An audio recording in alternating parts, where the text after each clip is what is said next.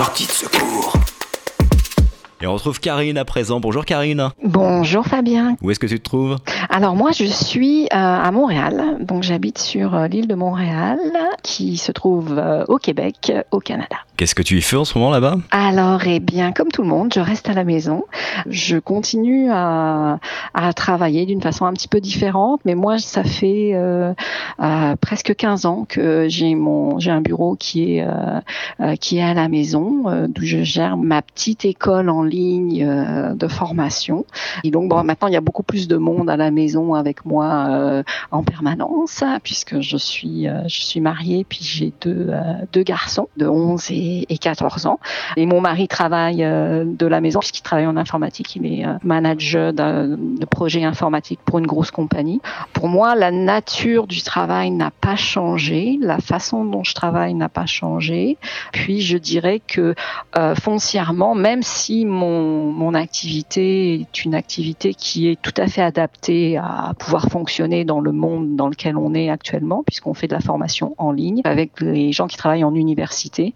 Euh, en revanche, mon activité euh, professionnelle s'est transformée en, bénévolat, puisque les gens, euh, les gens, ils ont encore besoin de l'information plus que jamais. Ils ont besoin d'être formés, de savoir c'est quoi les bonnes pratiques, mais tout ce qui est budget et est arrivé à zéro. Hmm. Voilà, ouais.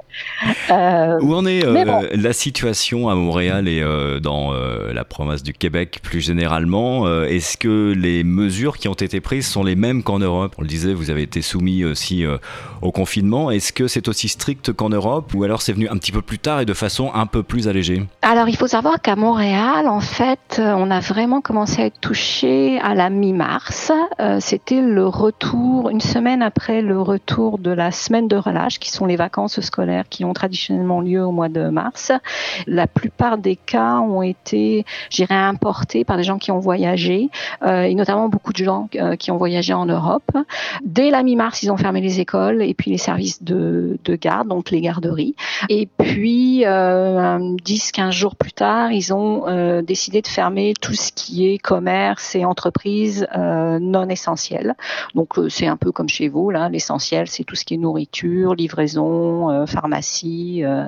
Il y a des restrictions qui ont été établies. Par exemple, ils veulent qu'il y ait juste une personne qui aille faire les courses euh, en supermarché.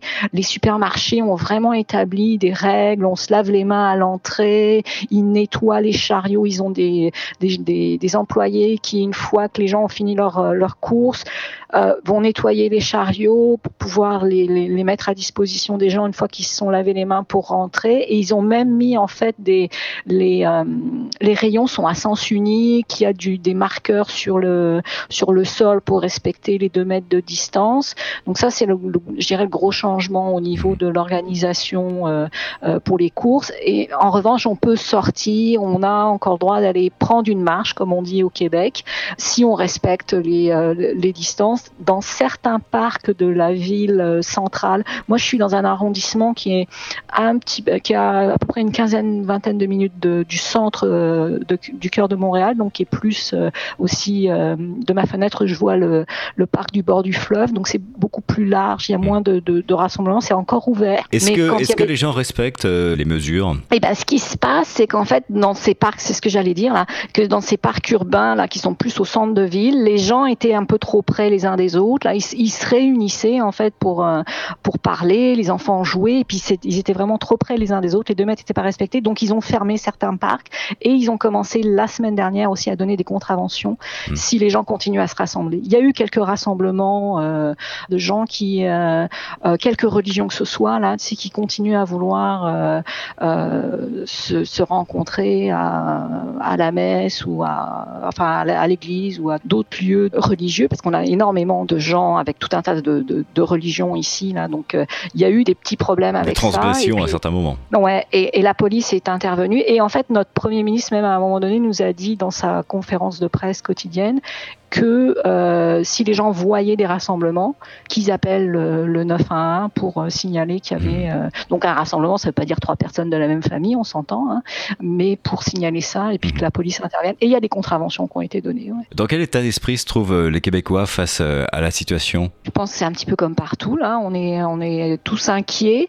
Je crois que ce qui peut-être facilite un petit peu les choses, c'est qu'on a notre premier ministre et puis toute l'équipe gouvernementale, donc je veux dire, euh, quels que soient les, les, partis, qui font leur boulot là de leader, donc qui prennent les décisions et puis qui essaient de nous rassurer. Bon, il faut savoir qu'au au niveau du filet social, là, il y a euh, au niveau du fédéral, il y a quand même une mesure qui a été annoncée pour une prestation, euh, même si on n'a pas droit au chômage, si on a eu genre quelque chose comme 5000 dollars de revenus l'année précédente, peuvent s'inscrire pour pouvoir toucher jusqu'à ces 2000 dollars par mois pendant euh, jusqu'à 4 mois. Euh, donc si on a été touché, il y a un programme aussi fédéral qui a été fait pour euh, donner de l'aide aux entreprises, pour payer, je pense c'est presque jusqu'à 75% du salaire mmh. des employés pour éviter, pour en fait pour pouvoir tenir. Donc c'est sûr que la dette va augmenter. On était plutôt en, en bonne santé. le, les chiffres du chômage ont monté. Euh, je pense qu'il y a des chiffres qui avaient été partagés cette semaine. On est aux alentours du 8 alors qu'on est à habituellement 3-4%. Donc c'est sûr qu'il y a beaucoup d'inquiétudes, mais l'idée de la société québécoise et puis et, canadienne, c'est de c'est qu'il y ait personne qui meurt de faim euh, en ce moment là. Et puis il y a beaucoup de solidarité. Euh, qui s'organise aussi et euh, c'est sûr qu'on se fait du souci mais je pense pas que ça soit très euh, constructif en fait de, de trop s'inquiéter et puis de trop penser à ce qui va se passer plus tard. Je crois qu'il faut un jour à la fois. L'avenir, justement, euh, je voulais l'évoquer avec toi. Tu le, tu le vois comment? Est-ce que tu penses que ce qu'on vit en ce moment, puisque c'est une situation à l'échelle mondiale, est-ce que tu penses que c'est quelque chose qui va nous changer dans nos mentalités, dans notre façon de, de voir les choses et d'appréhender le monde? Moi, je pense que c'est quelque chose qui peut nous rapprocher à travers le monde et qui peut aussi nous éloigner. Dans les, dans, dans les médias ici, j'ai vu beaucoup de, euh, surtout en réaction par rapport à certaines déclarations qui ont été faites euh, par notre, le président de notre voisin du Sud, là, euh, Trump. où ils ont, il a carrément interdit à certaines entreprises de livrer les commandes de masques qui avaient été faites par le, par le Québec puis par d'autres provinces au Canada. Et ça, ça va déclencher un, un réflexe protectionniste il y a quelqu'un qui a comparé l'approvisionnement au niveau du matériel de protection comme si c'était un drug deal. C'est où il faut euh, le cash d'abord, tu n'es pas sûr que tu vas avoir la, euh, la marchandise. Donc pour des masques, des blouses, euh, pour protéger en fait les gens qui soignent tout le monde, là, ça fait un peu, ça fait un peu mal. Donc il y a vraiment cet élan ici où on voit, ben, on va produire ce dont on a besoin. Et puis même au niveau de la nourriture, parce qu'il faut savoir qu'au Québec et puis bon, une bonne partie du Canada, on est très dépendant des importations en hiver. On a une agriculture en été qui, avec des producteurs là, qui font euh, quand même pas mal de, choses, mm. de, la transformation aussi. Mais c'est vrai qu'en hiver, on est plutôt mal euh, mal pris. Mm. Et le premier ministre parlait en fait de développer les serres parce qu'on on est mal pris par rapport à la température, mais par contre, on paye notre, notre électricité, elle est propre, très elle bon marché, de l'eau. Elle est propre, elle est, on va toujours en avoir là. Et donc ils, ils, ont commencé à dire que oui, il va y avoir des programmes euh, pour développer euh, les serres et puis qu'on puisse euh, être en autonomie sur le plan alimentaire et en tout cas sur tout ce qui tourne autour de, de l'agriculture. Ouais, ouais, ça c'est dans les plans. Et puis, mais je pense que ça peut aussi nous rapprocher parce qu'on est tous en train de vivre. et bon, dans d'autres endroits de la planète, c'est beaucoup plus difficile pour eux. On, essaie aussi toujours de se rappeler que bon, ah, c'est plate là comme on dit ici, mais on est quand même plutôt dans une société où, où euh, on est chanceux. Mmh. Et on se le dit d'ailleurs. Et il y a un truc aussi que notre Premier ministre, il fait régulièrement tous les jours, il a des remerciements. Donc il va remercier euh, les infirmières, les docteurs, les livreurs de nourriture, euh, les camionneurs, les et, et, je pense que ça aide aussi à, voir qu'on est tous dépendants dans notre petite société de 8 millions d'habitants au Québec et qu'on fait tous partie de la même équipe.